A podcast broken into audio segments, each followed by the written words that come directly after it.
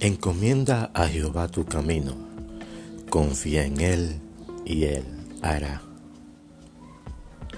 Estamos acostumbrados o adoctrinados por este mundo a tener siempre eh, las situaciones bajo control, a tener el control en nuestras manos.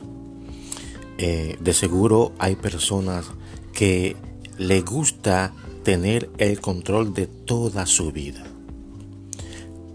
Pero se pasan la vida entera ignorando este punto, el cual es el siguiente.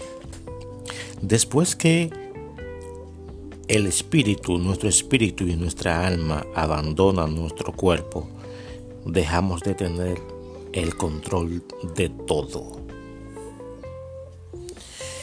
Imagínate que si en la carne, dentro de tu cuerpo, eh, te sentías incómodo, te, sentías impotente al no poder eh, tener el control de tu vida y de tus cosas.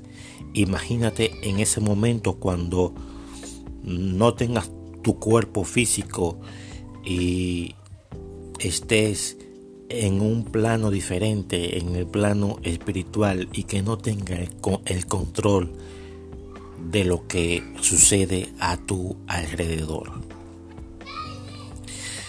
Por eso tenemos que confiar en el Señor, ya como dije al principio, esta palabra que dice que confía, que confíes, perdón, en el Señor porque Él va a hacer.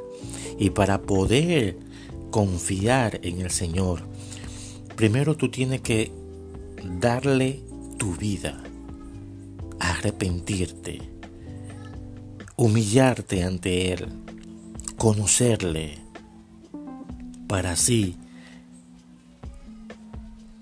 después depositar tu confianza en Él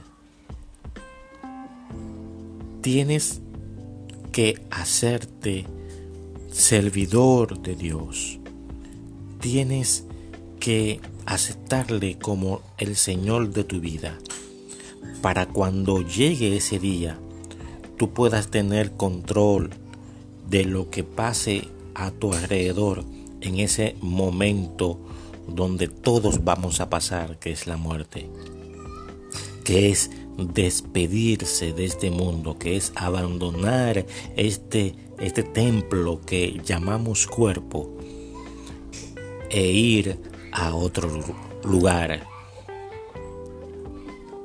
donde dice la palabra que allí seremos juzgados. Todo lo que hayamos hecho en el cuerpo tendremos que dar cuenta por eso. Y para que puedas eh, salir beneficiado de la, de la salvación, del rescate que ofrece Jesucristo, tienes que entregar tu vida, tienes que arrepentirte de tus pecados, de tus maldades, de, de, de ser hipócrita, de ser egoísta, de ser mentiroso, de ser avaricioso, de, de ser codicioso, de practicar todas aquellas cosas que van en contra de los mandamientos y estatutos de Dios.